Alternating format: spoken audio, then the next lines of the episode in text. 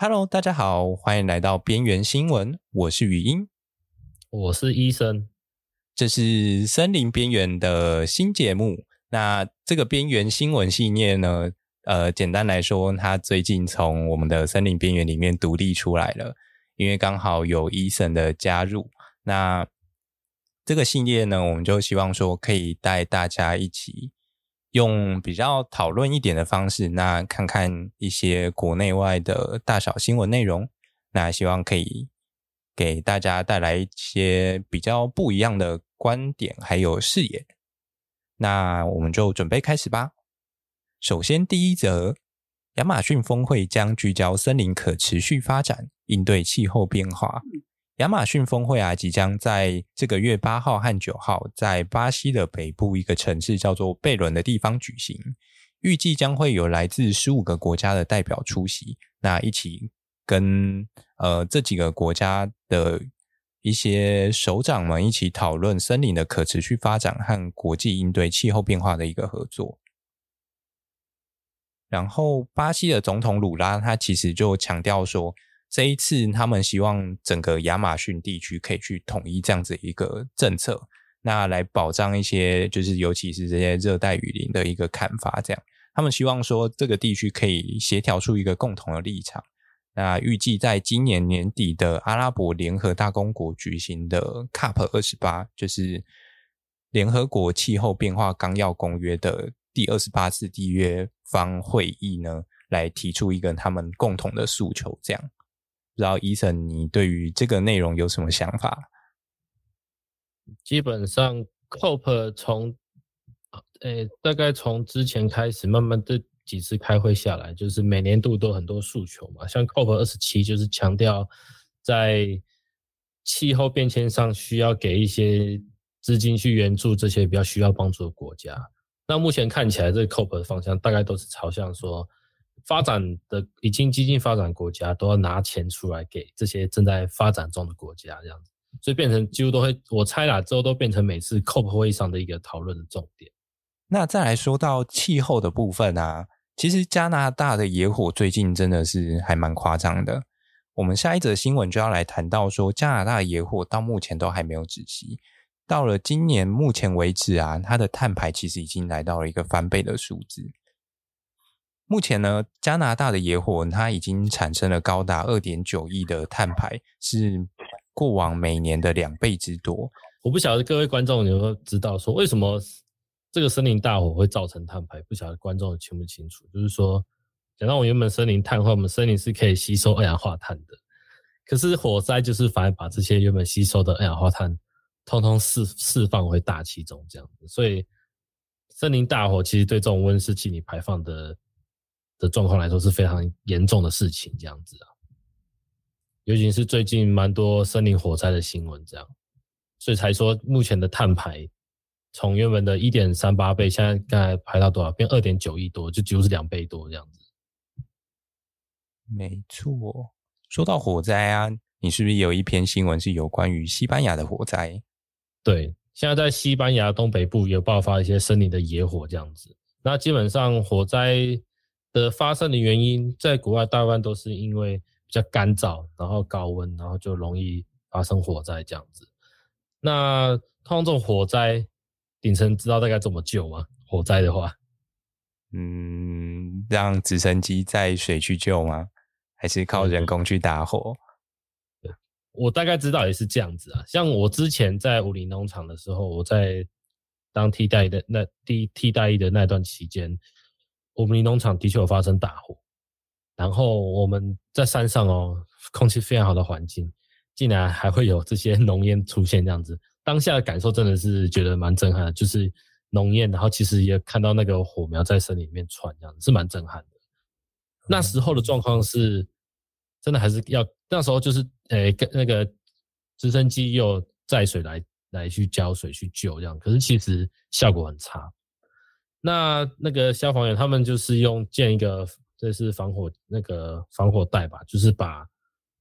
边缘全部切好，把它烧回去，那它不要再火再把它烧过来，他要的会出它的范缩小它的范围这样子啊。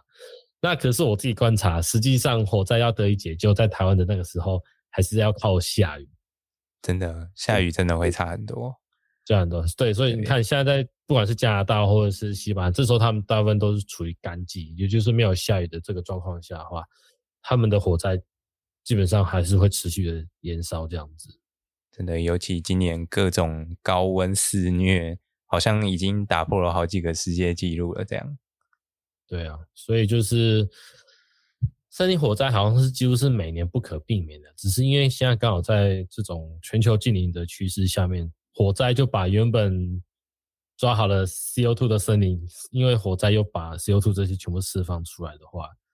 这种就是原本的努力全部都白费了啦，对，就变成是这样子。真的，所以森林野火的一个管理，其实也是森林管理里面很重要的一环。也许下一次我们可以讲有关。森林火灾的一些事情，比如说森林火灾有哪怎么可能怎么会发生的，或者是说怎么做预防，或者是做减缓或防范这样子，也许可以成为下次的主题。嗯，听起来不错。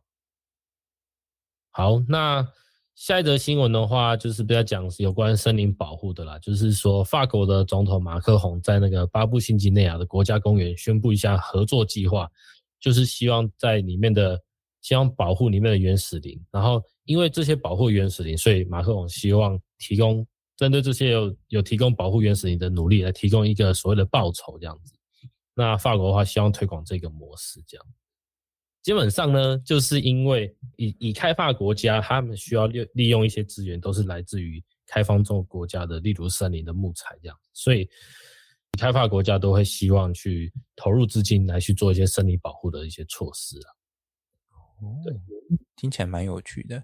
因为像我知道，其实台湾也有蛮多的厂商，他们很早就已经发起了这种南进政策。对，就是他们其实早就已经开始在一些东南亚国家布局。那像是一些有关于纸业和造林业的话，台湾也有好几家厂商在一些像是越南或者是我记得好像马来西亚地方都有。属于他们自己公司的一些林场，这样，那有一部分就是要用来供应纸浆啊，或者是一些造纸用的原料。嗯，不过他这次包括像另外一个新闻，就是说欧盟他也是提出一个新的一个政策，就是说 close to nature，就是接近自然的一个指南准则，就是说让这个森林的生态服务系的服务需要有一个付费的计划了，就是说这个森林它有提供生态服务系。的这些功能的话，我们这些其实是要花钱去买这些服务的，这样。最顶层，我其实我们都念森林系，从以前念说了解森林有这种生态服务服务功能，现在真的有人会愿意花钱买这件事情吗？你的看法是怎么样？我靠，这个难度也太高了吧？对，就是以前念森林系想说啊，我们森林有很多的功能啊，比如说像最夯的就是吸收二氧化碳。哦，它森林保护功能，它有提供生物多样性，哦，提供好的呃原料、好的水源。可是往往那都是在，诶、呃，可能在诶、呃，在那些积水区里面，不是在我们生活的部分。那我，可是它又不是我缴税放在那，或者是它又不是在我平常会碰到的地方。为了这些服务，我会想要缴钱吗？我觉得其实就一般大众来说，真的很难。其实。像当年我们在上森林评价学的时候，就是老师在教我们怎么去算这些生态的价值。他大概就是在教这个概念，它是怎么把一个生态的价值换算成一个实际上的数字或者是数量。这样讲白了，就是你今天把这片森林毁掉之后呢，你再重新把它建造起来，恢复成原本的样子，你要花多少钱？那或者是最简单，就是说一棵树大概值多少钱，或者是说一个很重要的物种大概值多少钱，对吧？这个概念虽然哦，钱算出来觉得哦，真的森林很伟大，但你要我自己去花这个钱去买这些东西回来，我会觉得嗯，可能会再考虑看看，谁会愿意出呢？对不对？一般民众不想出，啊、所以的确也是看得出来，大部分都是这种会愿意出钱的，像就只能顶多有这些 NGO 或是现在。最大的大概就是这种政府等级的，他们才会愿意去做这笔预算的投资。讲到投资的部分啊，其实像欧盟最近就批准了爱尔兰一个十三亿的欧元要让他们国家来进行一个林业计划。他们怎么还要突然要增加一笔预算投资林业计划？他们其实呃，在近年来啊，每年的一个种植面积其实都不到两千公顷，而且从七年前开始一路到今年，他们。总总体的一个人工林面积已经至少减少了四千公顷以上。那他们国家有一部分是因为就是整个林业部门的衰退，还有一些腐败，所以呢，他们这几年真的在林业方面真的做的不是很好。可是呢，由于这几年气候议题非常的兴盛，所以他们就决定要重新整顿这个区域的一个内容，这样，所以呢，他们就。近期开始发起一些新的林业政策和计划，甚至是像欧盟的这个部分，他们就提出了他们的一个造林的目标，希望可以把国家的森林覆盖率从目前的十一 percent 提高到十八 percent，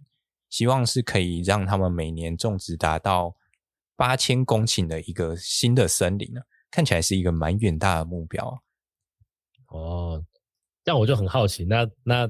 其实他大家知道，台湾的林业都是呃木材自给率的问题，我们也是不到一 percent 啊。那那其实最近啊，这个是想跳一下，就是说最近我们才刚成立那个林务局，从原本的林务局升格成林业署嘛。对，那就是说这个政治政府改革也是升格现在的农业部。那不管是人事费用，基本上预算都是有增加状况下。就还蛮好奇，台湾的话有没有办法提出类似的这种政策的政策的一个一提出一个相当的一个政策这样子啊？嗯，台湾其实这几年有开始在写一本叫做《林业白皮书》的东西，就是为了希望可以让林业发展得更好。但是就我之前去参加现场公听会的感觉，我觉得还有非常多的地方可以努力呢。因为其实他们在蛮多的观念上，其实就相对上还比较守旧一点。我觉得有一部分是因为旧有的东西还跟不上，可是新的东西在国际上又一直在往前跑，所以除非你能够用别人可能两三倍数以上的一个速度和实力疯狂的猛追，不然其实台湾在这方面做起来应该还是会蛮辛苦的。哦。因为像爱尔兰，他就是拿十三亿欧元，对。但我们到底可以跟谁要钱呢？对啊，他们跟谁要钱？只能就是就是用政府预算去做这些事情吧。所以以前都是从以前森林系，我记得从我们大学时期就说啊，我们组织要组改，要升格农业部这样子，大家比较好去做事情。那现在看起来，我们真的升格农业部了，从林务局变成林业署。就除了林务之外，我们有林业这件事情，强调这个林业有除了呃原本的环境保护之外，这个业这个事业体还是需要它的一定的经营这样子，那就是看未来政府怎么去经营这一块喽。对啊，就让我们拭目以待吧，呵呵。对，好，那我们再讲下一篇下一篇新闻，这是在德国的新闻，就是说。目前的气候变迁的状况下，目前威胁到我们前念书的德国的童话森林哦。因为这个同这个德国的森林呢、其实大家都知道，国外的森林大概都是比较单一，树种单一，就大概那几种这样子。所以他们下面就慢慢的意识到说，森林保护非常重要，而且需要去改变树木的组成。因为早期都只有做单一的树种的话，其实很容易受一些病虫害所危害。所以现在这个德国森林啊，它里面就是因为病虫害的关系，慢慢的在凋零这样子。那这个也也因为气候变迁的关系，就是说以前比较冷的地方，现在越来越热。那这个越来越热的话，越来越热的时候，刚好适合它们虫这些虫害生长的一个环境条件下，所以。对树木的破坏就会越来越大，这样子。所以目前这这哎，在这篇新闻也有提到说，大家也都在讨论，下面有一件方法说，怎样来去救这片呃童话森林，大家还在讨论的阶段，这样子。不过不可否不可否认，就是说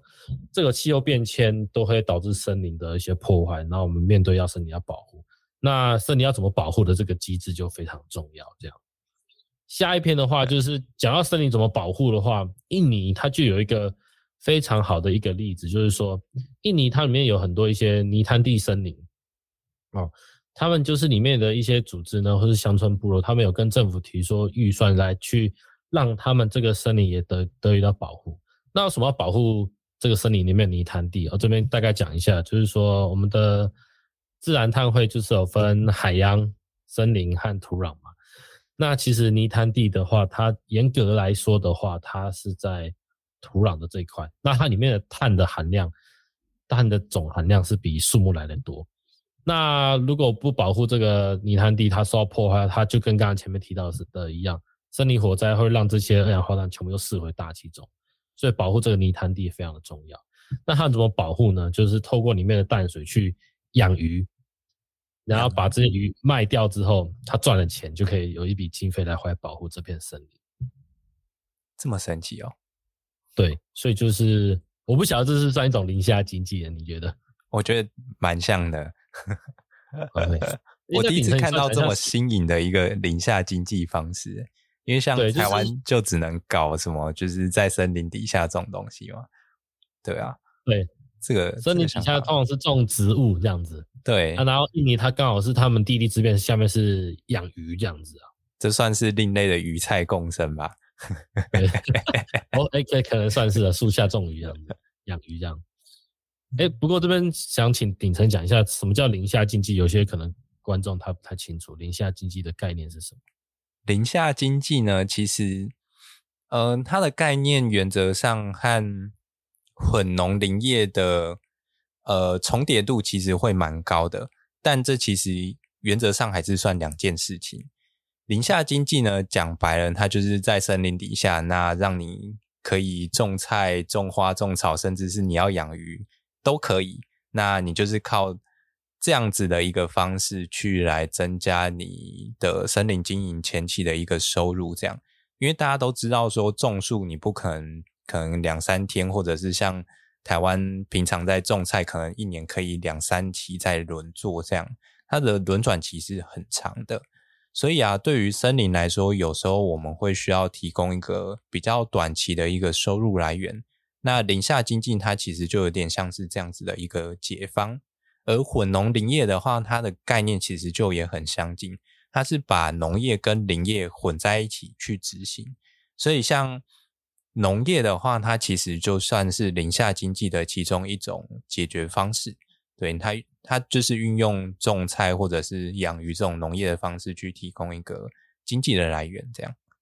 这样还 可以。回想到我。可以可以可以，回想到我大学的时候讲说，我们念森林系啊，种树就是要把要生产木材嘛，要赚这个木材钱。可是通常一棵树到轮发期大概是二十年，然后我那时候大一就想，所以二十年才二十年后才有第一笔收入嘛，这样真的会饿死，欸。想当年我看到哎，就是有还有造林补助这回事，然后还心想觉得很开心，哎，我是不是有机会可以去造自己的一片森林了？没有，后来觉得完全想太多，那钱根本就不够啊，打个草就没了。对对对，所以就是说，宁夏经济就是刚才鼎宸讲的很清楚，简单讲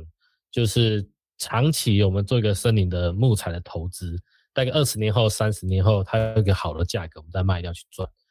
那林下经济就短期，我们的每一两年都会有一些短期收入，我可以养，我可以马上赚得到钱，吃得饱饭这样子。对，因为毕竟森林的这种东西。大趋势来说，都投大概都是以长期投资的概念去经营为主，这样。但实物上会肚子饿吗？不可能，等十年后、二十年后，所以大部分还是需要这些林下经济的东西来去做支持。所以说，现在呃，我们的那个嘉义处，就是现在已经升格成那个嘉义分署哈，我们的林业林业呃林业署下面嘉义分署就提就积很积极推动这个林下经济啊，就是他来。去推动，比如说我们下面的种哪些东西，比如说种一些椴木香菇哦，我们种台湾的金线莲，还有去养蜜蜂。OK，那目前来说，嘉义分署这边提说，就是这十六位林农，他们参与这个林下经济栽植，目前大概可以创造一百万的一个收入这样子。哦，听起来，对，与其在林下种菜，我可能会选择去当个农夫，可能还赚的比较多。但如果是心怀志业的话，说不定可能会考虑啦。对啊，我觉得这是林下经济目前还比较现实的地方。现实状况下，我自己采访过一些林农，要种经营一片森林的话，他们就是等二三十年后把木材卖掉赚那一笔收入嘛。可是不太可能，所以他目前大部分的林农的收入来源呢，就是透过政府的补助，就这么简单。每年政府补助去给他除草修枝，那他至少可以在短期内有些收入。那林下经济就是提供他们一个额外收入，这样子。透过比如说刚刚提到的椴木香菇啦，及台湾金线莲养蜜蜂，听过还有一些山苏啊，去去做一些林下蔬果的一些经营，这样可以做一些买卖，让他们赚额外收入，这样子。对。但其实，在这一块啊，比较多的一个收入，其实。大部分都拿去做一个劳务支出了，对，大家就可以把它想象成说，你其实赚的这些钱全部都拿去雇人来帮你采这些东西，然后采完这些东西之后再发给他们薪水，所以钱又出去了，这样，对啊，对，它其实不过，不过呃，对啊，我觉得它的量其实没有多到可以去很稳定的支持森林的一个经营嘛，以目前的规模来说，其实还蛮困难的，对，嗯。所以刚刚你提到，它大部分都是劳务的一些活动嘛，那当然也是啊。所以透过刚我们那些产品的话，其实我们可以做一些附加价值的提升，这样子。比如说我们台湾金线莲，它后面可以去做金线莲汤，或是森林下的蜜蜂去做一些蜂蜜酒啦，或者是一些森林蜜酱，做一些加价的话，商品的价值就会增加，这样子。当然这个透要透过后面一个整合平台去做包装。去才能帮助真才能真正帮助到林农这样子啊，对，没错，这一部分的规模化其实真的很重要，真的，对，对啊，好，好啦，说到那个什么啊，林管处升格的部分啊，其实前阵子他们，诶，应该应该现在要称呼他们叫做林业署，对，林业署他们就举办了一个叫做森林英雄挑战赛，那他们就是找了一堆护管员。回来，然后做一个竞赛，这样。那竞赛的内容有什么呢？他们其实针对了呃林下的林务局底下原有林务局底下的八个林区管理处，让他们各自组队。那分别让他们的这些护管员针对在体能啊，还有一些灭火、锯木跟知识等四大项专业技能来进行一些有点像趣味竞赛的概念。其实像这种林业相关的竞赛，在国外已经算行之有年了，但是台湾在这一块算是比较缺乏的。像这样子的一个森林英雄挑战赛，好像也是第二年举办的样子。嗯，讲到这个，刚才提到一些锯木头竞赛哦，其实大家不妨可以上 YouTube 去找一些找一些影片来看，他们国外有很多在比。砍木头的比赛，或是锯木头比赛，我那个现场非常的刺激，我蛮想去现场看。精彩，超精彩。对，那有些人想说，森林护管员好像就是在森林里面逛来逛去，被认为是一个爽缺啊。OK，其实森林护管员非常的辛苦。第一个，他没有公权力，这是一个最现实的，因为他们通常去巡逻的时候，最麻烦就是遇到要防范这些山老鼠。可是就我自己很。呃，实务上经验，他们因为呃，这个森林护管员他们不是警察嘛，他们没有这些公权力，所以他们只能做一些资料收集，然后下山做回报这样子。所以对他们来说，其实是非常的辛苦的。真的，万一那些歹徒拿着枪对着他，他也无法怎么样。对啊，对啊，很惨。森林护管员是没有枪的。对对。OK，那诶，好像有几个朋几个同学有有是去当森林护管员，之后可以请他们来。来聊聊，跟大家分享森林护管员实际上的工作内容或是状况是怎么样，这样子哦，好像可以哦，有有有，再找他们来做一个职涯分享，嘿嘿，好对，好，下一个新闻，呃，比较像是跟国际交流的新闻，就是说我们的这个嘉义大学的老师，呃，这个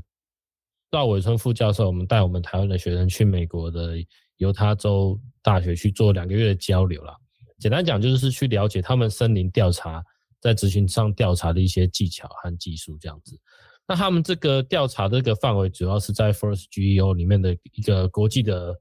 研究合作案这样子，就是针对不同的森林的类型互相的了解这样子。